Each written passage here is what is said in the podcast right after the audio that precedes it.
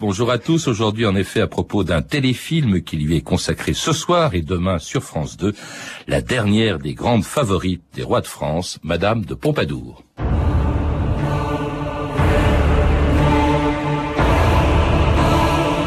Ainsi donc, vous réunissez tous les arts, tous les goûts, tous les talents de plaire. Pompadour, vous embellissez la cour, le Parnasse et Citer. Voltaire.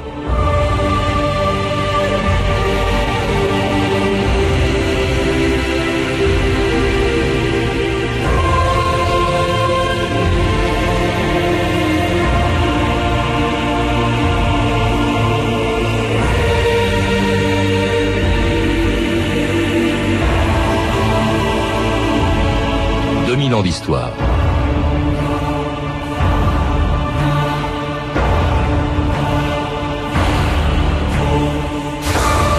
Le 25 février 1745, dans le grand salon d'Hercule du château de Versailles, Louis XV célèbre le mariage de son fils avec l'infante d'Espagne. Mais le jeune couple n'intéresse personne. Celui que l'on attend, c'est le roi. Il est à l'époque si populaire qu'on le surnomme le bien-aimé, et que six mois plus tôt, quand il était tombé malade, on avait brûlé des cierges dans tout le royaume pour qu'il se rétablisse. Si populaire aussi qu'on lui pardonne de collectionner les maîtresses, et personne n'est vraiment surpris de le voir ce soir-là s'incliner devant une nouvelle conquête. Elle est très belle, elle a 24 ans, et s'appelle Madame Lenormand d'Étiole. Pour tous les invités, ce n'est qu'une aventure de plus, et personne ne peut encore imaginer que cette bourgeoise, née Jeanne Poisson, sera bientôt marquise. Ni que, pendant 20 ans, auprès de Louis XV, elle sera la femme la plus puissante de France. Mais ce 25 février 1745, le roi ne pense qu'à une chose, la faire entrer dans son lit. Sire, c'est une bourgeoise, une roturière. Vous ne me faites pas rêver. Elle a reçu une éducation parfaite, exemplaire, digne d'une princesse. Mais attention, elle est entre les mains des banquiers. On pourrait bien à travers elle vouloir atteindre les plus hautes marches du pouvoir. Sa mère, Madame Poisson, voudrait bien la placer. Son père est banni exilée pour banqueroute. Elle est mariée. Elle a un enfant. Elle fréquente Marivaux Fontenelle. Et ainsi que le dit Monsieur de Voltaire, elle est bien élevée, sage, charmante, remplie de grâce et de talent. Mais vous qui l'avez approchée, parlez-moi de ses yeux. Ses yeux sont plus jolis que grands, mais d'un feu, d'un spirituel, d'un brillant que je n'ai jamais vu à une autre femme. Je la veux.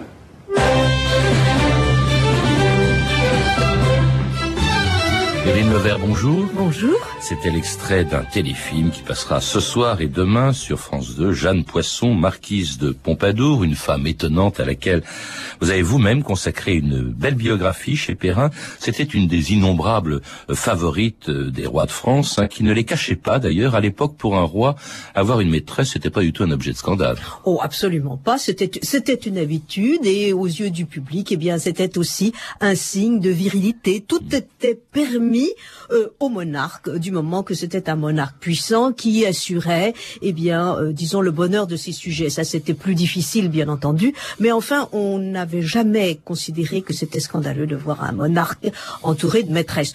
Euh, cela dit, Louis XV n'en a pas eu des quantités. Il a été fidèle dans l'infidélité, je hmm. dirais plutôt, parce qu'il avait eu avant Madame de Pompadour et les trois sœurs Nel, qui appartenaient à la même famille, et Louis XV n'était pas un chasseur sœur de femmes. Il aimait que les femmes lui tombent dans les bras. C'est très très différent. Euh, Louis XIV aimait la conquête et Louis XV aimait être conquis. Ce sont deux tempéraments de rois très différents. C'est-à-dire la place de favorite était extrêmement convoitée. Louis XV était d'abord un bel homme, mais surtout être la favorite du roi de France officielle.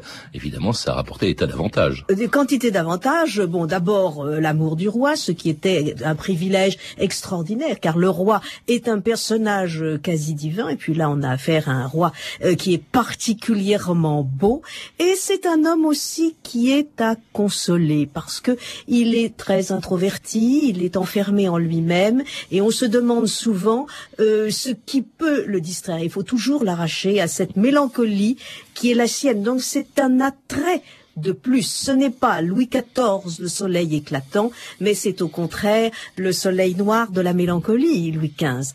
Alors, euh, bien sûr, il y a tout, le côté euh, conquête pour une femme, car il y a des femmes qui aiment conquérir.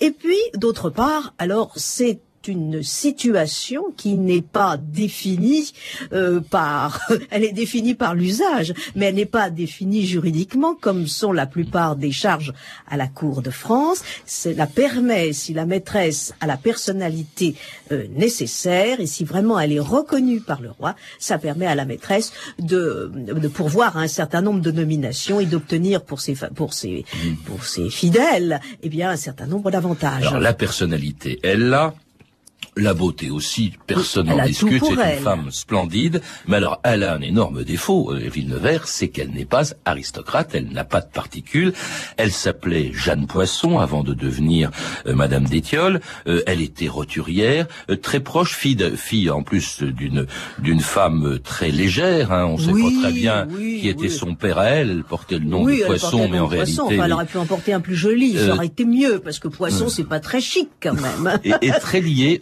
on l'a entendu dans cet extrait de film, et c'est vrai, au banquier. Ça, ça inquiétait un petit peu l'entourage de Louis XV. Oui, parce que euh, de toute façon, euh, l'argent, c'est le nerf de la guerre.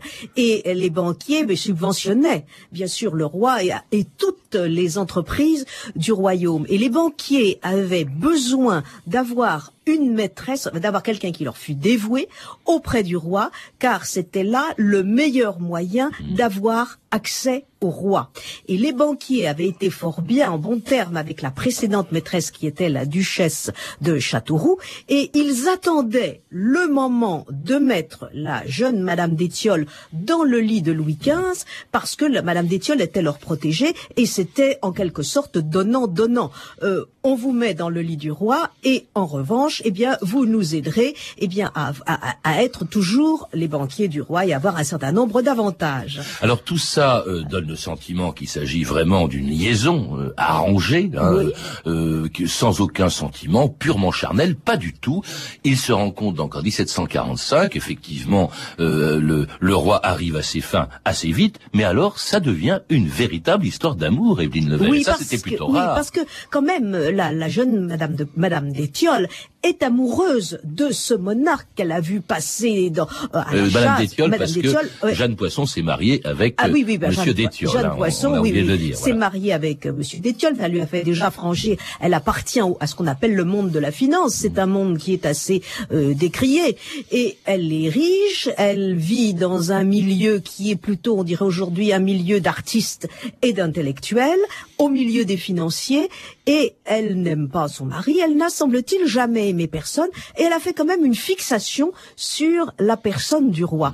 On ne sait pas exactement comment ils se sont rencontrés. Probablement, c'est le valet de chambre qui est le bel valet de chambre du roi qui a été l'intermédiaire entre Madame d'Étiole et le roi. Elle est venue chez le roi et ils ont une liaison secrète avant qu'elle ne devienne officielle, cette liaison. Et c'est un coup de foudre réciproque. Mmh. Elle est folle du roi et le roi est folle d'elle. Au point d'ailleurs que, le roi l'a fait venir, ce qui n'était pas courant, à Versailles hein, pour, y, pour y habiter, pour y apprendre les, les usages pardon, du, du château et recevoir justement un titre de marquise. Alors, les usages de la cour. On ne dit pas un cadeau, mais... Un présent on ne dit pas un louis d'or, mais on dit... Un louis en or, bien évidemment. Parfait. On ne dit pas champagne, mais... Vin de champagne. Parfaitement parfait. Madame d'Étiole, si. Ah, monsieur l'abbé, en servant Madame la marquise de Pompadour, vous servirez le roi. Madame la marquise de Pompadour. Pompadour. Cela rime avec euh, Je veux vous faire la cour. Madame, j'ai demandé à ce qu'on vous cache mon départ pour la guerre. Je penserai à vous à chaque instant. Et c'est ainsi que Madame d'Étiole est devenue la marquise de Pompadour, sans que personne, d'ailleurs, Evelyne Levert à Versailles, n'oublie qu'elle s'appelait Jeanne Poisson. Et l'accueil est désastreux. Le roi l'accueille à bras ouverts, mais pas du tout l'aristocratie. Non, non, non, la noblesse de cour est, est- est ulcérée parce que cette charge, si on peut dire, de maîtresse officielle du roi, était réservée aux femmes de la cour. Et justement, eh bien, les femmes de la cour sont folles furieuses et tous les hommes aussi, parce que euh, la maîtresse est le canal des grâces. Donc, Madame, Madame Poisson, c'est véritablement une, une, une infamie que d'avoir pris une maîtresse aussi mal née, enfin une maîtresse qui n'est pas née. Alors, très, Oui. très mauvais accueil également des enfants de Louis XV. Alors, les enfants vont l'appeler très vite maman putain, et euh, les, le- les enfants, c'est-à-dire le dauphin, qui est l'héritier du trône, et les filles de Louis XV, mesdames, eh bien, sont ulcérées de voir leur père s'abaisser avec euh, une femme qui n'est pas de leur, qui n'est pas du monde de la cour, et de toute façon, ils sont fort dévots dans l'ensemble, et le fait que leur père est une maîtresse, eh bien, de toute façon, les choque profondément. Il y a que la reine Oui, ça c'est paradoxal. La reine paradoxal. accueille plutôt bien Marie Lesinska, la femme polonaise de Louis XV, qui lui a donné dix enfants, elle accueille plutôt bien sa, sa rivale. Oui, beaucoup moins mal qu'on aurait pu le penser, parce que les précédentes maîtresses, qui étaient les sœurs Nell, qui appartenaient, elles, à une grande famille qui se targuait de remonter euh, aux croisades, eh bien, avaient à l'égard de cette reine polonaise, qui n'était pas de grande maison, c'était pas une infante, c'était pas une archiduchesse, et elle n'appartenait pas à une grande famille, c'était une famille polonaise euh, modeste, enfin relativement modeste, du moins pour un roi de France, et euh, les sœurs Nell avaient traité la reine avec beaucoup de hauteur. Et pour Marie Lexinska, euh, euh, Madame de Pompadour, eh bien autant celle-là qu'une autre, C'est parce sa- que c'est sa formule, C'est c'est ce sa disait, formule. ouais. Elle, est résignée, elle est plus âgée que le roi, elle ne, elle ne, elle ne veut plus euh, être l'épouse euh, charnelle du roi après dix enfants, et euh, elle, elle, c'est une femme résignée. Par conséquent, elle admet mieux Madame de Pompadour qu'une autre. Elle l'admet même très près, puisque Madame de Pompadour sera dame du palais de la Ah, plus reine. tard, et, plus et- tard. et- et la reine, en tout cas, qui va défendre la Pompadour contre ses propres enfants. Regardez, mère Regardez Le roi l'a fait revenir tout exprès pour nous narguer C'est moi qui lui ai rappelé Madame de Pompadour. Ce n'est pas Madame de Pompadour. C'est la boisson. Pourquoi avez-vous fait cela? C'est incompréhensible. On dit qu'elle lui donne des conseils, qu'elle prend des décisions. Madame, elle dirige la France. On dit même qu'ils ne couchent plus ensemble.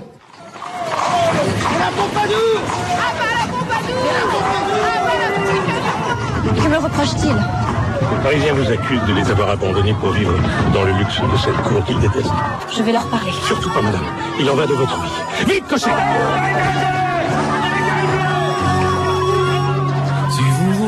vous contentiez, madame, de rendre le roi fou de vous, l'amour étant l'affaire des femmes, nous n'en aurions aucun pour vous. Comprenez-vous Mais depuis quelque temps, marquise, vous voulez gouverner en tout. Laissez-moi dire avec franchise que ce n'est pas de notre goût. Comprenez-vous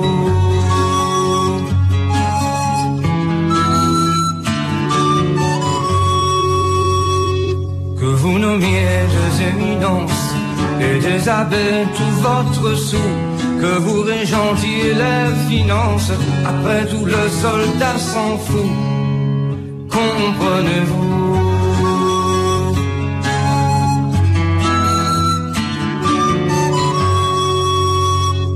Parce qu'un beau soir à Versailles, vous avez joué les touches à tout.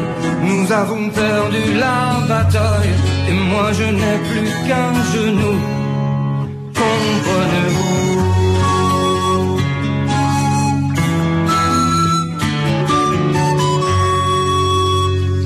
Du sang de mes chers camarades, un ruisseau rougit tout à coup.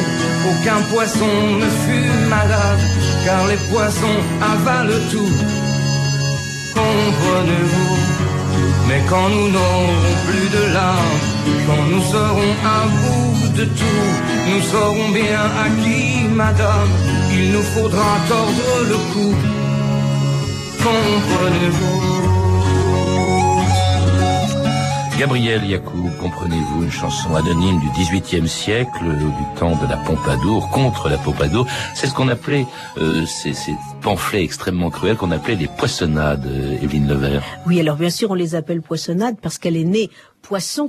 Et évidemment, ça a donné lieu à quantité de jeux de mots, de jeux de mots de plus en plus féroces. Et la chanson qu'on vient d'entendre est relativement douce par rapport à d'autres, euh, d'autres poèmes, d'autres libelles qui sont d'une cruauté extraordinaire. Si vous permettez, j'ai sous les yeux, j'ai tiré dans votre livre. Oui. Hein, euh, les grands seigneurs s'avilissent, les financiers s'enrichissent, tous les poissons s'agrandissent.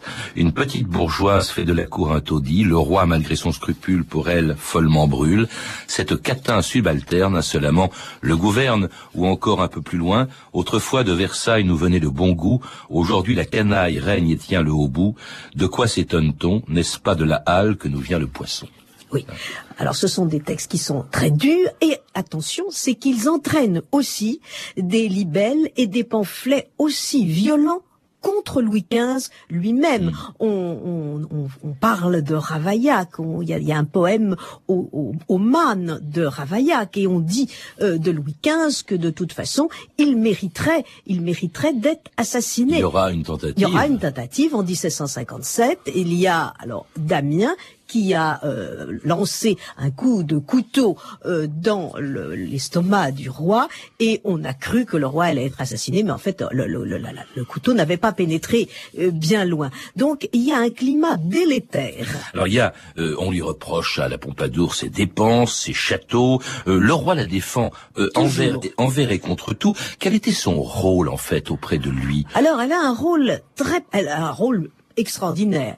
C'est tout d'abord, elle est comme une épouse. Il y a cette passion qui existe et qui dure à peu près cinq ans. C'est une passion très réciproque.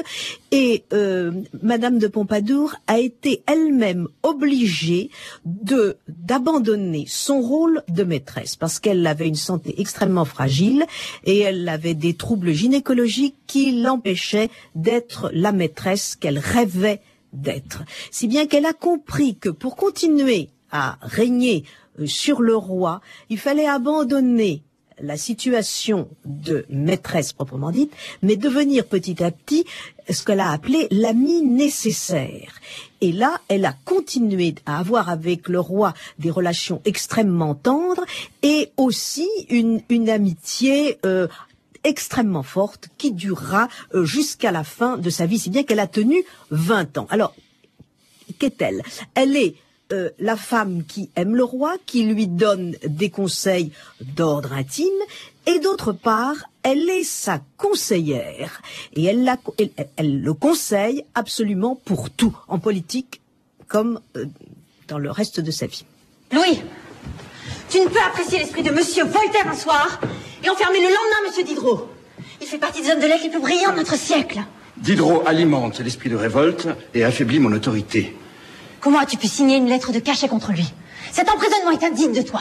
Mais c'est ce Diderot qui est indigne. Il a commis une faute irréparable. Lettre sur les aveugles à l'usage de ceux qui voient. Ce monsieur ose y prétendre que Dieu n'existe pas.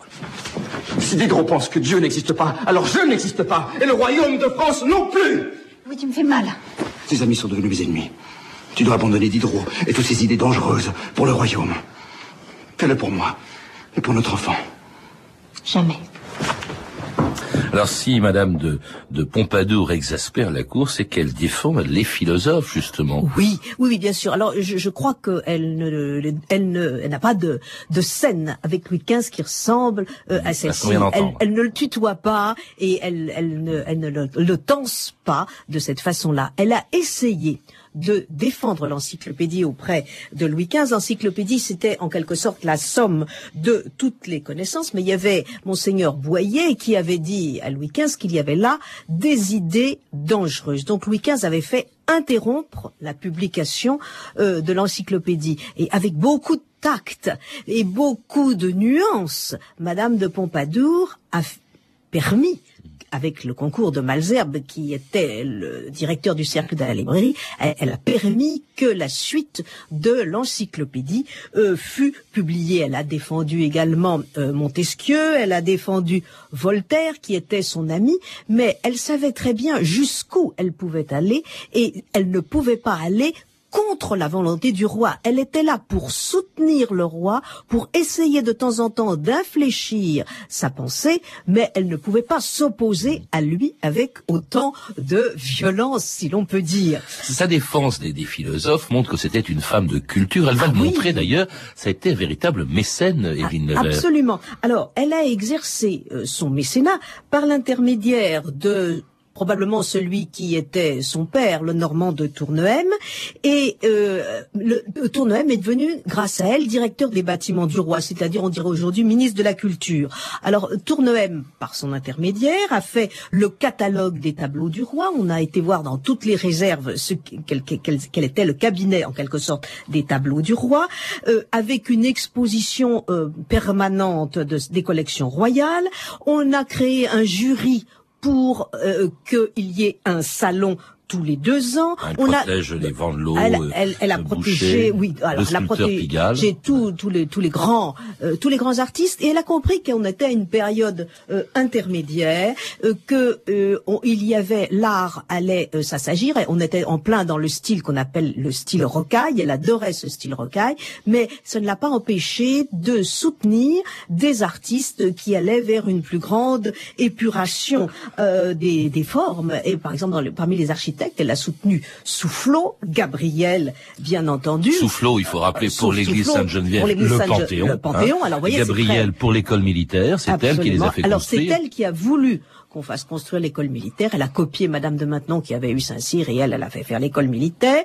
Et, elle a compris que l'art devait être mis au service de la nation. C'était un grand débat qui avait lieu en, en ce XVIIIe siècle. Et l'art ne devait plus être uniquement au service de la gloire du souverain, mais aussi pour la nation. Et puis elle est à l'origine, c'est elle qui a voulu que l'on crée la fameuse manufacture de Sèvres. Elle- alors elle a, elle, a, elle a protégé tous les artistes, peintres, euh, et également tous les grands ébénistes. Et il faut pas oublier que l'ébénisterie du temps de, de, de Louis XV et de la marquise de Pompadour, c'est le sommet du raffinement, en particulier avec Mijon, avec Euben, Euben qui est euh, l'ébéniste du fameux bureau de Louis XV que l'on peut toujours voir à C'est ce qu'on Versailles. appelle le style Pompadour. Ben, écoutez, on appelle ça à tort le style Pompadour parce que pas plus qu'il y a un style Marie-Antoinette, c'est parce que c'est une époque, c'est le style Louis XV. Le style Louis XV a connu un certain nombre d'évolutions. Alors mécène, Madame de Pompadour se mêle aussi de politique et même de politique internationale. Il donne son avis sur tout. La guerre, les ministres, les arts. Le roi n'a plus à penser. Elle le fait pour lui. Je crains qu'en quelques sourires, elle ne défasse ce que les ministres ont eu tant de peine à agencer. Mon repas. Cette situation devient intolérable. Une putain ne peut pas gouverner la France. Enquêtez, surveillez. Ne quittez pas le roi. Le roi se pavaner au bras du roi. Se prendrait-elle pour la reine Elle tient déjà lieu de Premier ministre. Avec la signature de ce traité ce soir, elle obtient ce qu'elle voulait, être l'égale de Marie-Thérèse d'Autriche. Ce qui distingue Madame de Pompadour de toutes les autres favorites, à part peut-être Madame de Maintenon, c'est qu'elle a joué un rôle politique considérable auprès de Louis XV et Pline Levert. Oui, alors Madame de Maintenon n'a pas joué de rôle politique, je Disons crois. qu'elle l'a influencé dans, dans, sa, dans sa dévotion, oui, dans sa bigoterie dans ça. les dernières années du mais, règne. mais- le rôle de Madame de Pompadour est beaucoup plus important. Seulement, il faut bien voir une chose, c'est qu'elle soutient toujours Louis XV dans, s- dans, dans les idées, dans les idées qu'il a lui. Elle ne va pas à l'encontre de ses idées. C'est pas une marionnette. Hein, C'est pas Louis non non XV. Louis XV n'est pas une marionnette mais elle le soutient et, et ça c'est très important parce qu'il a besoin c'est un homme qui a besoin d'être perpétuellement soutenu. Alors la volonté euh, de renverser les alliances, c'est-à-dire de se rapprocher de l'Autriche alors que l'on était plutôt en France admiratif de Frédéric II de Prusse, l'idée vient de l'Autriche et elle est parfaitement admise par le roi. Que demande-t-il à Madame de Pompadour? Il lui demande de recevoir chez elle, en sa présence, les envoyés de l'impératrice qui se réunissent avec les diplomates français en sa présence, certes, mais elle ne dit rien et elle ne Oui. dira jamais rien. Et Villeneuve a quand même débouché sur une guerre désastreuse, la guerre Oui. de sept ans. Euh, Oui, mais on peut pas dire que ce soit elle qui soit a- responsable. Non, mais enfin, disons qu'elle a joué un rôle, qu'elle l'a pas Non. découragé. En tout cas, c'est une guerre par laquelle, il faut le rappeler, la France a perdu tout de même, Mais le Canada, l'Inde. et Ça a été un bel échec. En politique intérieure aussi, elle va jouer un rôle énorme, ne serait-ce que par les- son pouvoir de nommer ou de faire destituer Alors, euh, des, des destituer ministres. des ministres, mais elle a fait aussi la carrière de Choiseul. Oui. Bon, qui Et n'est du même- cardinal de Bernis Euh, aussi, du, du Bernis. cardinal de Bernis d'abord, et de Choiseul ensuite. Il me semble que c'est plus important, Choiseul, que Bernis. Parce que, euh, puisque vous parliez de l'alliance, l'alliance avec euh, l'Autriche, c'est quand même Bernis qui en est euh, l'artisan, bien sûr avec le roi et avec la marquise. Et quand Choiseul trouvera les, textes de l'alliance, il, il, il, il il pensera que c'est une erreur monumentale, mais il, il sera obligé de continuer ce qui a été fait. Mais c'est Louis XV qui est l'initiateur de ces projets-là, et pas Madame de Pompadour. Je répète, elle ne fait que le soutenir. Alors elle va mourir en 1764 euh, à l'âge de 42 ans de tuberculose, euh, poursuivie jusqu'au bout par ceux qui la détestaient, notamment le fils de Louis XV et malgré le chagrin de son père. Sire, nous savons tous que vous souffrez de la fin prochaine de la marquise. Dieu est maître de nos destinées. Il est de mon devoir de vous rappeler le scandale que serait la mort d'une roturière au palais. Le protocole l'interdit. La marquise nous aura accompagnés pendant 20 ans dans notre intimité. Elle aura le triste privilège de mourir comme nous à Versailles. Cela ne se peut. Souhaitez-vous donc nous outrager? Notre mère ne saurait tolérer pareil outrage. Mon fils, ne parlez pas en mon nom. Vous n'en êtes pas digne.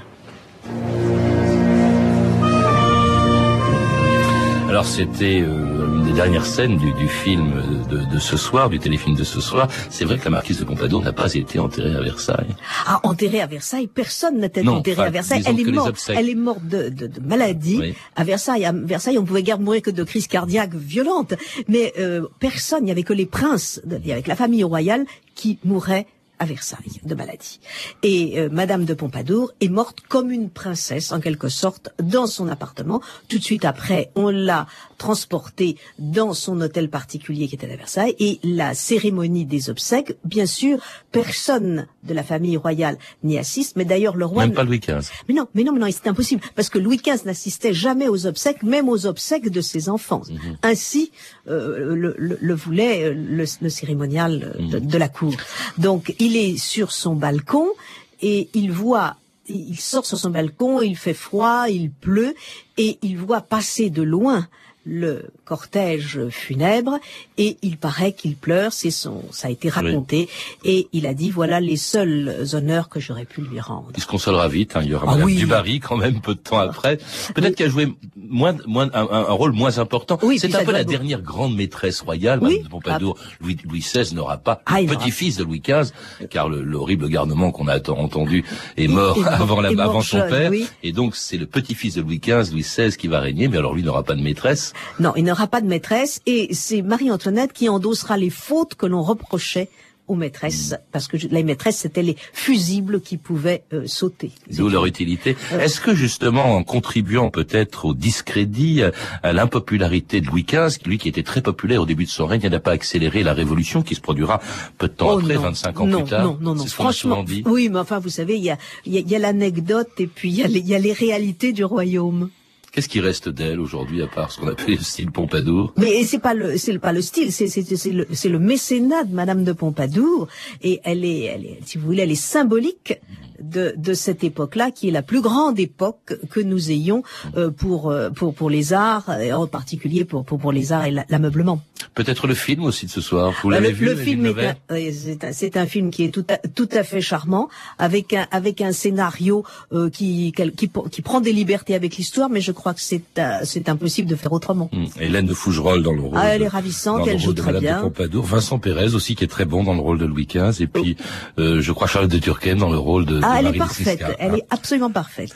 Pour en savoir plus, en tout cas, je recommande Villeneuve la lecture de votre livre, Madame de Pompadour, publié aux éditions Perrin. Perrin, à lire également Le goût du roi, Louis XV et Marie-Louise O'Murphy de, de Camille Pascal aux éditions Perrin, et puis deux ouvrages de Philippe Vallode, publiés aux éditions de l'Archipel en librairie à partir de demain. Elles ont fait la France et Roi, Reine et Favorite de l'histoire de France. Vous avez pu entendre des extraits du très bon téléfilm, donc Jeanne Poisson, Marquise de Pompadour, qui sera diffusé ce soir et demain soir sur France 2. Toutes ces références sont disponibles par téléphone au 32 30, 34 centimes la minute ou sur franceinter.com. C'était 2000 ans d'histoire. Merci à Philippe Duclos, Sandrine Laurent, Claire Destacan, Emmanuel Fournier et Franck Olivard et à notre réalisatrice Anne Kobilac.